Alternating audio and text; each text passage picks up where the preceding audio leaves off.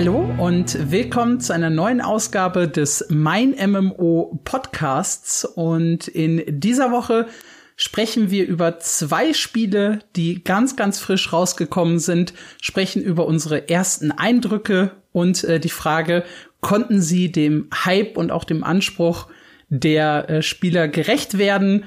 Äh, wie geht's ihnen kurz nach Release? All das sind so Dinge, die wir besprechen möchten. Die beiden Spiele, die wir uns rausgesucht haben, sind auch die, die wir am intensivsten in letzter Zeit gecovert haben. Und das ist zum einen Dying Light 2, ein äh, Survival-Horror-Spiel, und auf der anderen Seite Lost Ark, das äh, MMORPG, das vielleicht größte neue MMORPG 2022. Äh, zu Beginn sprechen wir ein kleines bisschen über Dying Light 2. Äh, das kam am 4. Februar auf den Markt und erreichte auf Metakritik in den ersten Wertungen eine 79. Benedikt, wie kommt das Spiel an und wie ist dein persönlicher Eindruck? Also die Wertung, ich habe vorhin erst noch irgendwie gelesen, dass eine Seite meinte, ähm, das beste Spiel mit sieben von zehn und ziemlich genau das ist es auch. Es ist halt ein Spiel, das nicht wirklich viel neu macht, das einfach ein Nachfolger ist, ein sehr stabiler, aber auch genau das sein will. Die, äh, die Spieler wollten halt ein neues Dying Light und haben genau das bekommen. Sehr viele sind sehr zufrieden damit. Auf äh, Steam ist, glaube ich, die Zustimmung 81 Prozent oder so, bei über 200.000 Spielern, irgendwas mit dem Dreh. Ähm, das Ding hat alle Rekorde des Vorgängers geknackt kommt wirklich gut an mit ein paar Kritikpunkten wie schlechte Leistung auf der Xbox oder fehlende Sprachen. Ähm, aber sonst, das ist wirklich, es ist stabil und das ist auch mein Eindruck bisher, ja. Wir sehen jetzt stark, dass es so eine, dass, dass diese Corona-Pandemie das Release-Zeitfenster verschoben hat und wir jetzt einen sehr starken Frühling 2022 erheben erleben, nachdem wirklich zwei Jahre lang sehr wenig passiert ist. Also man muss ja mal sagen, 2021 äh, war gaming-technisch wirklich fast ein totes Jahr. Es wurde eigentlich fast alles Spannende verschoben, ist gar nicht erschienen. New World war so das, war so ein Highlight. Und wir erleben jetzt wirklich in, in einem relativ relativ ausgetrockneten Fenster, dass jetzt alles, was rauskommt, was halbwegs ordentlich aussieht, richtig abgeht. Eigentlich jedes Jahr gibt es so einen Hit im Frühling, mit dem man nicht gerechnet hat. Letztes Jahr war das Valheim und dieses Jahr ist Dying Light 2 eigentlich genau in diesem Fenster, das Valheim vorher hatte, als, als das Spiel, das den das das Gaming-Jahr eröffnet und da läuft es wirklich gut. Ja, wie gesagt, es kommt auch ziemlich gut an. Ähm, bei uns gibt es häufiger mal Kommentare, dass das äh, Koop nicht funktioniert.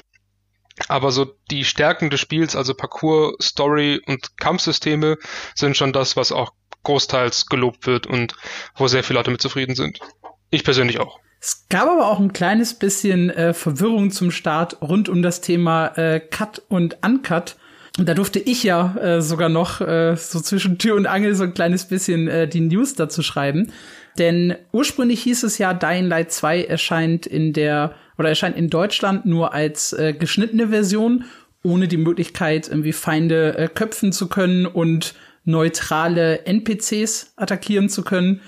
Und äh, jetzt hat sich herausgestellt, das stimmt nur zum Teil, denn ähm, das Spiel in der digitalen Version, das heißt auf Steam, im Epic Store und auch äh, im Store der Entwickler von Techland selbst, ähm, die ist tatsächlich jetzt uncut. Ähm, wie kam das zustande, Benedikt? Oder was, was, was ist überhaupt noch geschnitten in der, äh, in, in der Fassung von Dying Light? Also geschnitten sind noch die äh, Versionen in Deutschland für PlayStation und Xbox. Ähm, die kommende Switch-Version dementsprechend vermutlich auch, wobei die erst in einem halben Jahr erscheinen soll oder innerhalb des nächsten halben Jahres. Geschnitten an Inhalten ist eben wie gesagt, nur noch eigentlich, dass man halt eben keine neutralen NPCs töten kann und ähm, Menschen nicht äh, äh, enthaupten oder verstümmeln. Die Sache ist, dass das noch nicht ganz durch ist. Zwar ist das Spiel so da, weil es eben erlaubt ist, äh, laut Entwicklern, also weil sie so machen dürfen, aber es kann wohl immer noch sein, dass es nachträglich auf dem Index landet, was bedeutet, dass das Spiel nicht einfach nur geschnitten wird, sondern gar nicht mehr in Deutschland erhältlich, also oder zumindest nur auf Anfrage erhältlich und eben aus den Läden so direkt verschwindet. Das heißt, online kaufen kann man es gar nicht mehr dann und als Retail-Fassung eben nur noch auf Nachfrage, je nachdem auf welche Liste es kommt. Äh, aber ganz durch ist es noch nicht. Da steht wirklich noch ein bisschen was offen. Bisher sieht so aus, als würde es äh, weiterhin funktionieren, aber das ist noch ein Thema, was wahrscheinlich die nächsten Wochen nochmal interessant werden wird. Spannend bei Steam hatte ja mal den Fall, dass man in Deutschland Sexspiele komplett weggeballert hat weil sie gesagt haben, da ist die Lage zu unklar, da können wir nichts machen. Und bei, äh, Bei Gewaltspielen hat man da offenbar mehr Rahmen. Da kann man wieder sehen, wie locker das gesehen wird. Es gab aber auch ein, ein paar Kritikpunkte, wenn ich das äh, richtig gesehen. Ich meine, 79 ist ein stabiler, aber auch kein äh, überragender Wert. Es gab zum Start äh, direkt einen äh, Day, One, äh, Day One Patch, der äh, über 1000 Fehler behoben hat. Wie ist denn tatsächlich der, der technische Stand und ja, gibt's noch Dinge, die angegangen werden müssen von Techland? Äh, wir haben beim Zocken tatsächlich ziemlich wenig nur entdecken können. Also auch schon bei, der bei der Beta ähm, sagten mir alle meine, meine, meine Mitspieler, es ist wirklich vollständig fertig. Es gibt ein paar kleinere Probleme. Wir hatten irgendwie ein paar Grafikglitches mit einem Fernrohr, das irgendwo oder einem Fernglas, das über dem Kopf schwebt. Ähm, als ich mit Mike zusammengezockt habe, wurde er von einem Zombie angegriffen, der bei mir einfach nicht da war. Der ist panisch rumgerannt und hat mich verprügelt, weil der Zombie halt in mir war. Ähm, das war schon sehr lustig. Aber an sich äh, größere Bugs wie, wie Storyblocks haben wir nicht gefunden, bis auf einen, der gefixt wurde. Und ansonsten gibt's halt eben diese Hardware-Probleme gerade mit den mit dem mit der Performance äh, im Koop und auf Xbox, äh, an denen eigentlich schon gearbeitet wird. Also gerade gestern, meine ich, kam sogar erst ein Fix für den PC. Also jetzt am äh, 8. Februar die Fixes für die Konsolen kommen ebenfalls noch und es gibt schon eine Roadmap mit Ideen oder mit, mit Änderungen, die kommen, dass der Koop besser funktioniert, dass die, äh, die Performance auf den Konsolen vor allem einigermaßen angepasst wird oder halt steigt. Da wird gerade dran gearbeitet.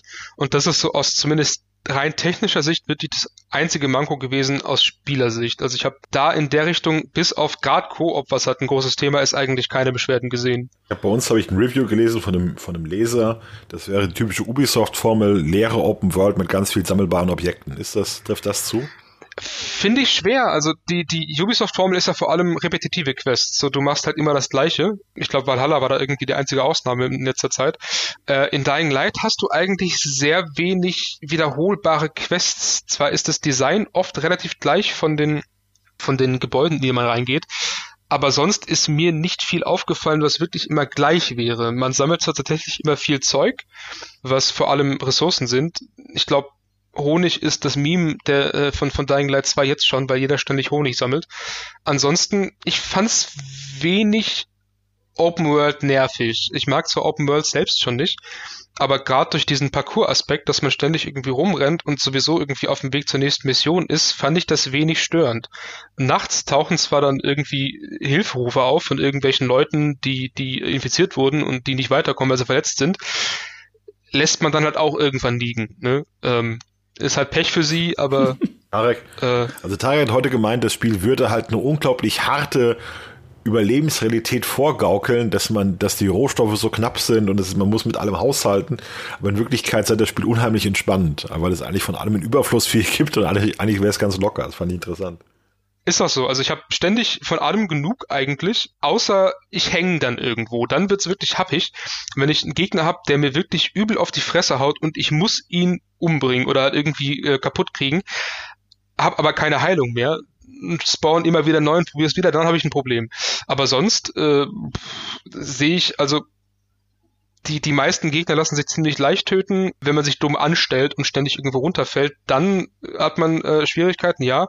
Aber sonst ist Überleben, finde ich, auch nicht so wahnsinnig schwer. Und wie sieht das äh, zukünftig für Dying Light aus? Für die Leute, die so überhaupt keine Ahnung haben, äh, was ist an, an Updates geplant? Weiß ich nicht, ob es DLCs gibt und so weiter. Es werden DLCs kommen. Ich meine, der erste ist schon für die nächsten Wochen angedacht oder zumindest ein, ein großes Update.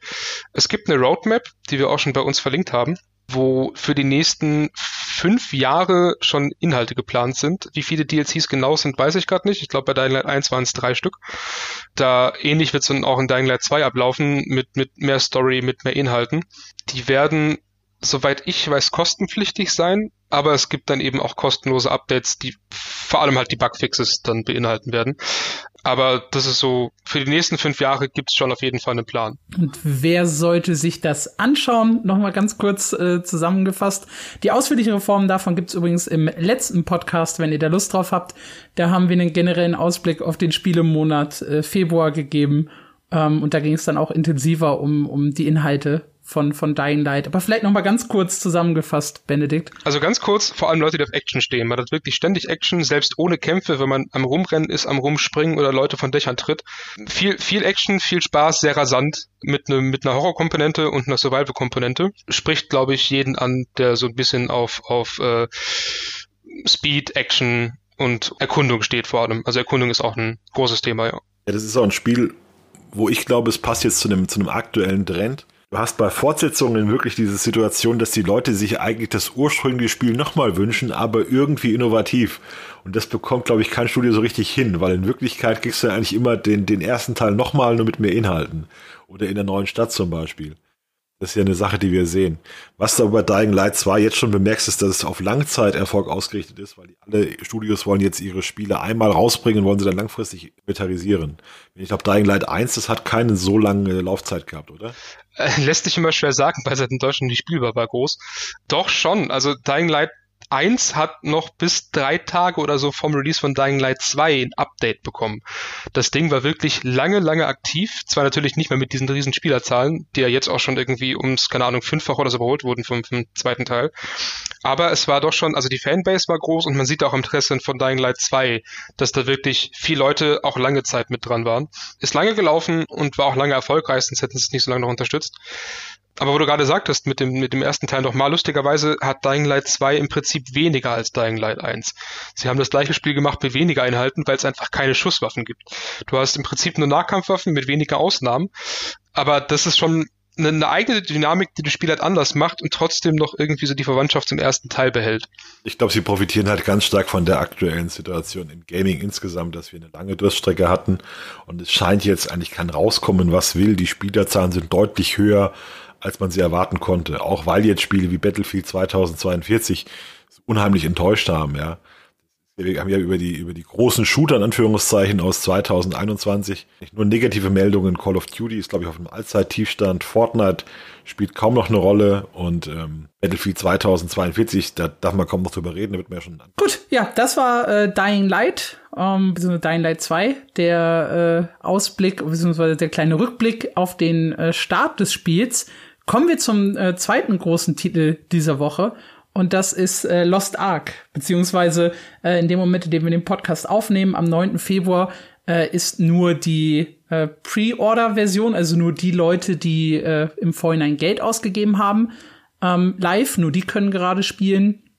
Äh, erst am 11. Februar, am Freitag, kommt dann der große Rush, wo auch die Free-to-Play-Spiele dazu kommen. Nichtsdestotrotz hat das äh, MMORPG in der ISO-Perspektive, das auch gerne Diablo MMORPG genannt wird, äh, schon direkt zum Start äh, Steam und auch äh, Twitch gerockt. Also auf der einen Seite äh, gab es bei äh, Twitch einen neuen Rekord, was Zuschauerzahlen für MMORPGs ein, äh, angeht. Da hat äh, im Peak haben, glaube ich, über 1,1 Millionen Menschen zugeschaut und damit äh, noch mal fast 200.000 äh, mehr als zum Start von New World. Und auf der anderen Seite beherrscht ausgerechnet ein äh, eigentlich kostenloses Spiel derzeit die Steam-Charts. Da hast du drüber geschrieben, Schumann.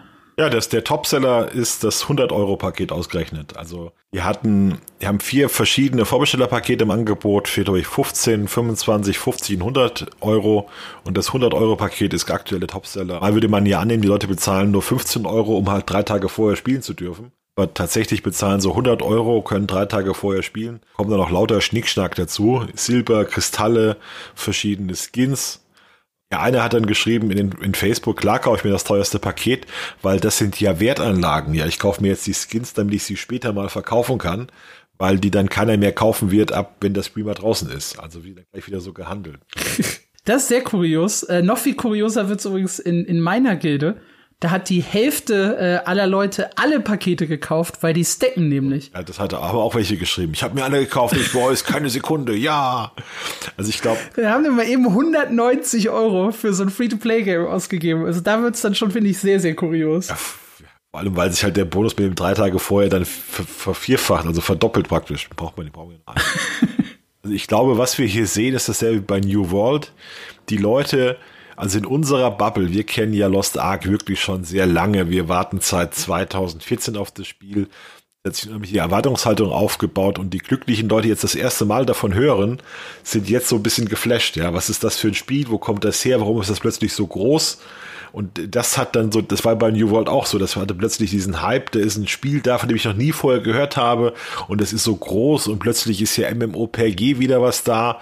Und wir sehen da auch eine Sehnsucht nach MMOPGs, die sich eigentlich seit Jahren hält, dass man das Gefühl hat, ähm, also der Release von so einem MMOPG ist ein Event, ja, das ist ein großes Ereignis, was dann viele Leute in verschiedenen Ländern beschäftigt, wo Freundeskreise wieder zusammenkommen, wo man mit einer Gruppe reingeht, wo man neue Leute kennenlernt, wo dann auch YouTuber, Twitch-Streamer fangen an, das neu zu erleben.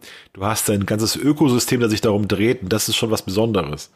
Ich glaube, dieses, diese, diese ersten Tage in einem MMOPG haben auch so eine Festivalatmosphäre, die die Leute wieder erleben möchten, die das schon mal erlebt haben. Also jeder ich glaube, da sind ganz viele dabei, die dann, die dann das Gefühl haben, jetzt mache ich nochmal das wie, wie vor 15 Jahren bei WoW. Ja, jetzt habe ich nochmal dieses Gefühl, alles neu, alles ist neu, ich finde hier neue Leute und so weiter.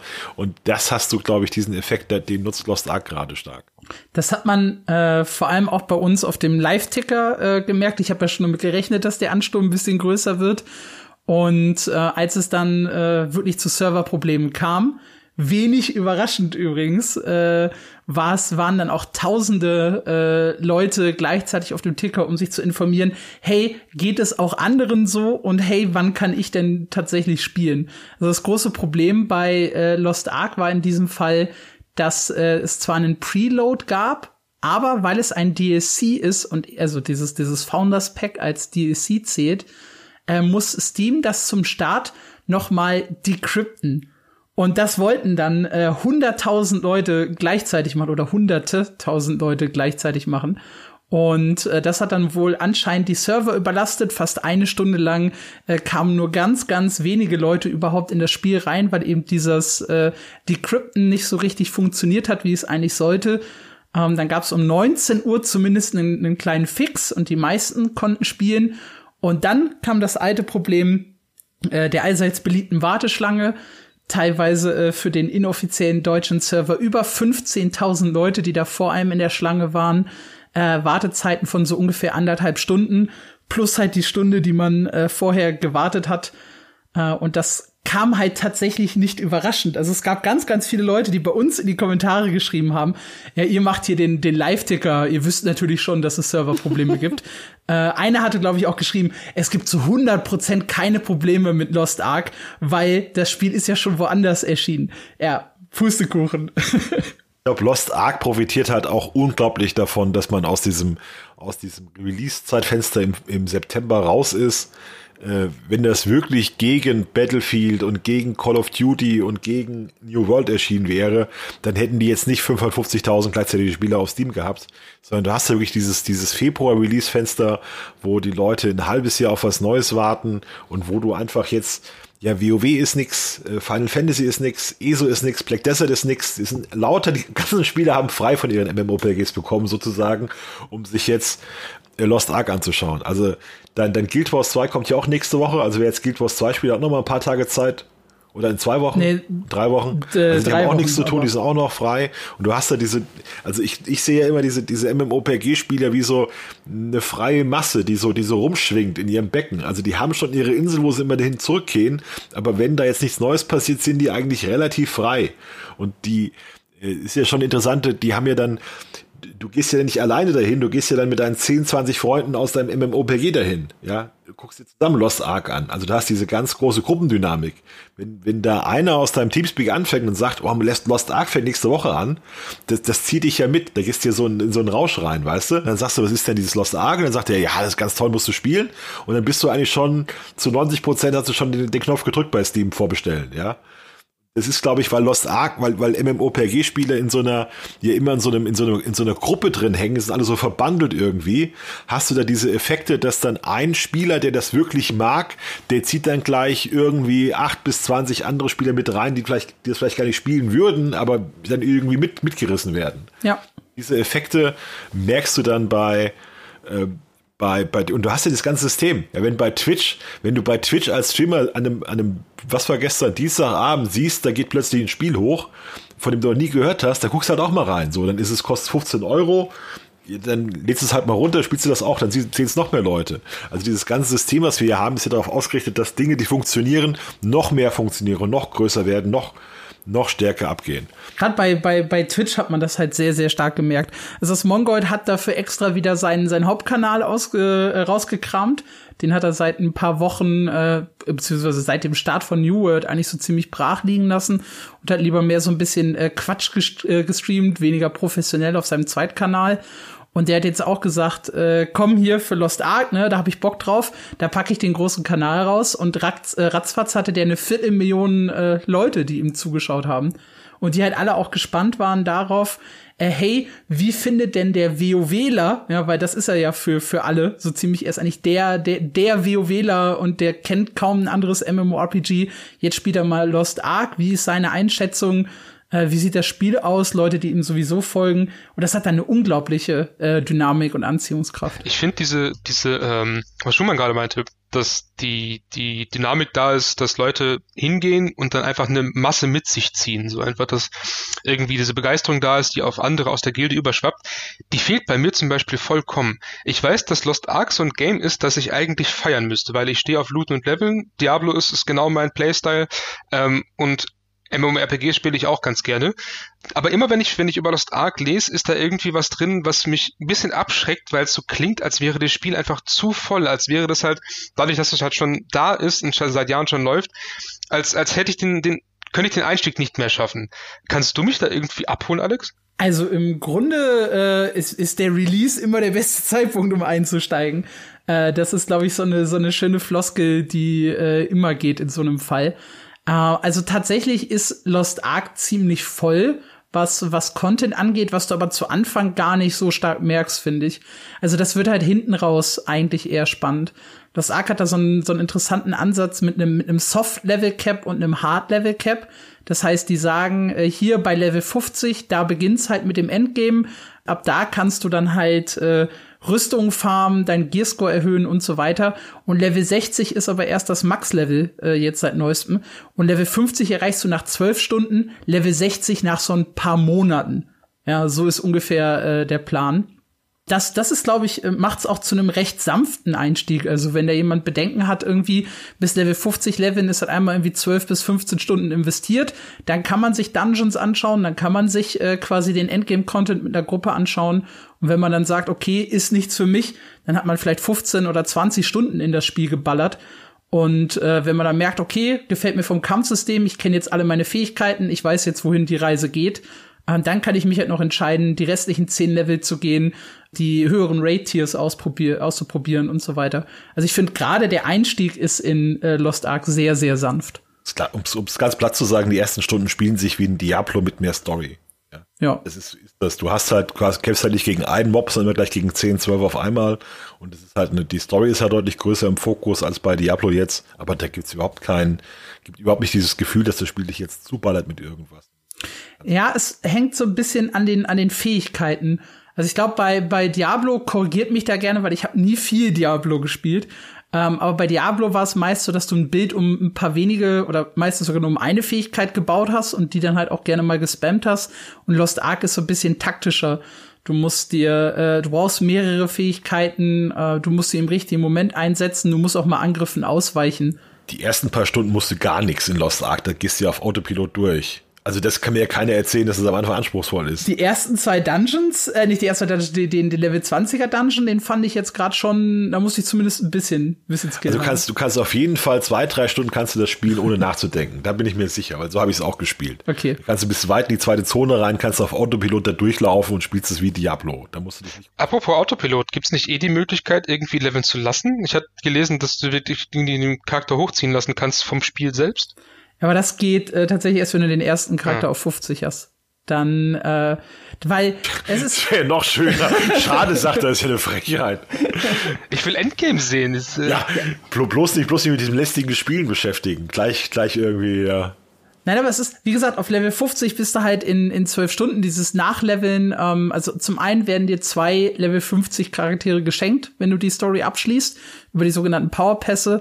Und später kannst du für Ingame-Währung noch mehr Charaktere nachleveln lassen, sodass du halt diesen, ich, ich sag mal, recht langweiligen äh, Einstieg, der auch immer wieder exakt gleich abläuft von, von den Gebieten und der Story her und so weiter, dass du den halt nicht mehrfach spielen musst. Das ist schon sehr, sehr angenehm, wenn du mal eine Klasse rerollst jetzt gelesen, es kannst bei den, bei den Founder Packs sind auch so Helden-Aufrüsttruhen dabei. Das geht auch erst einmal einmal durch ist, oder wie? Ähm, die Helden-Aufrüsttruhen, nee, die haben äh, bestimmte äh, Stufencaps, glaube ich. Ich glaube, die erste kannst du mit Level 20 öffnen, dass du Level 20er Gear hast, dann äh, Level 30, 40 und 50, ja. Ach so, ich dachte, das wären Boosts. Ich meine nicht, äh, kann, kann sein, dass ich jetzt die falschen Truhen geöffnet habe, aber ich habe mit Level 20 so eine Truhe geöffnet und da war ein bisschen äh, Stuff drin für mich. Also das Überraschende bei Lost Ark ist tatsächlich, es gab einige Warnzeichen, dass es Leute abschrecken würde durch den starken Asia-Fokus, durch den Pay-to-Win-Shop, den es in Ansätzen gibt durch bestimmte Energieelemente. Und davon ist bislang nichts, aber auch gar nichts zu spüren, sondern die haben 550.000 oder 505.000 gleichzeitige Nutzer auf Steam.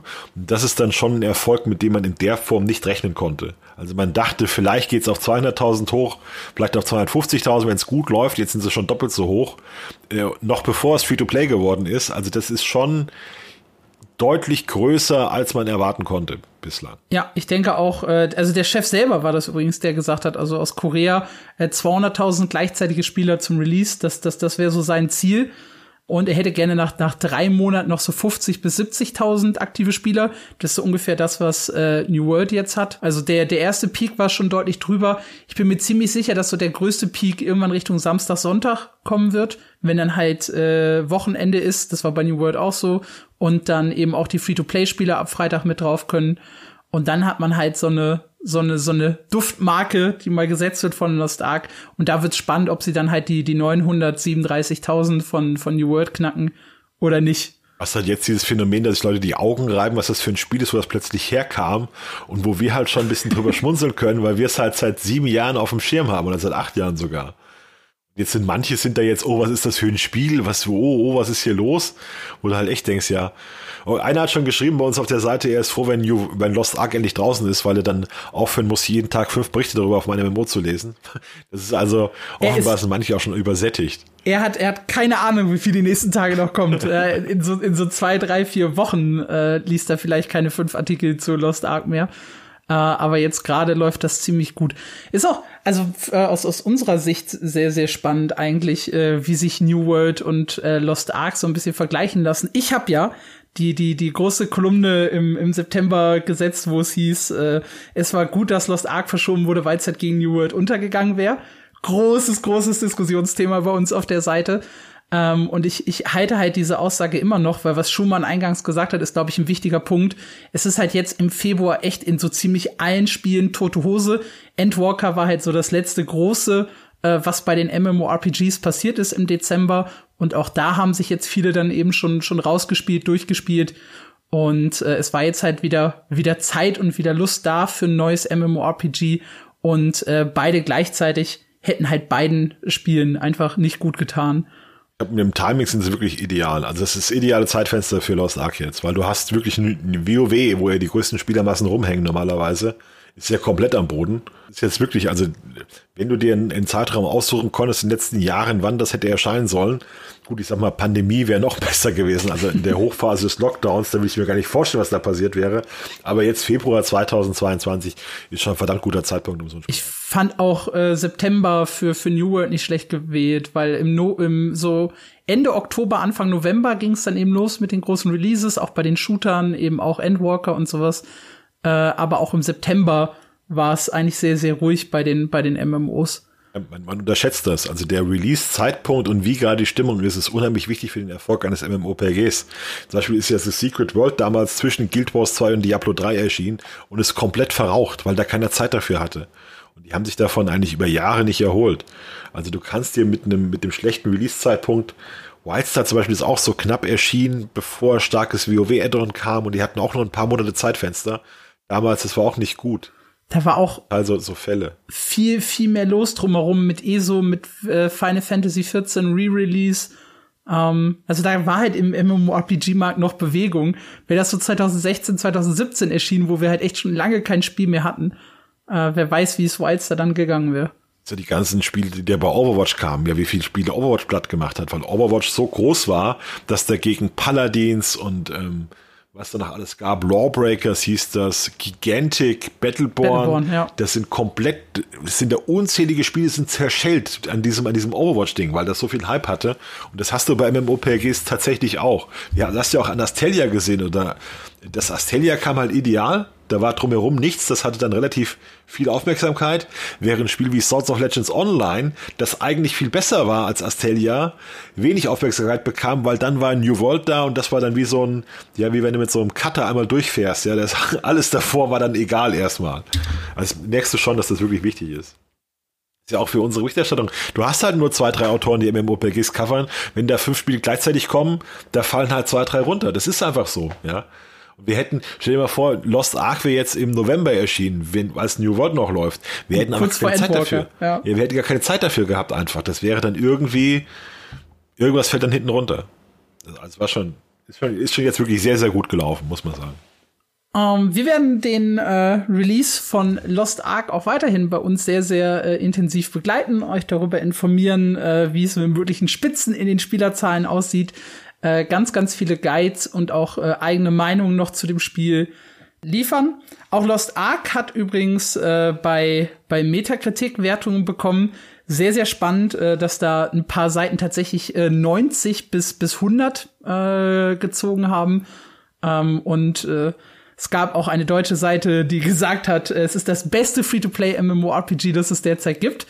Ähm, Ob es das tatsächlich halten kann äh, und welche Meinung wir haben, das werden wir sicherlich in den nächsten äh, Wochen und Monaten äh, noch erörtern. Aber ich finde, dafür muss man äh, sehr, sehr viel mehr Zeit im Endgame verbringen und auch gucken, ähm, wie es dann äh, weiter supported wird, wann die nächsten Updates kommen und so weiter und so fort. Und wenn euch das interessiert, dann findet ihr das alles bei uns auf mein MMO. Das war der Podcast äh, für diese Woche. Danke, dass ihr eingeschaltet habt. Nächste Woche äh, hören wir uns wieder. Äh, macht's bis dahin gut und wenn ihr Feedback habt und äh, sonst irgendwelche Kommentare zum Podcast abgeben möchtet, dann könnt ihr das jederzeit tun per Mail an info at mein-mmo.de. Wir hören uns nächste Woche wieder. Bis dahin.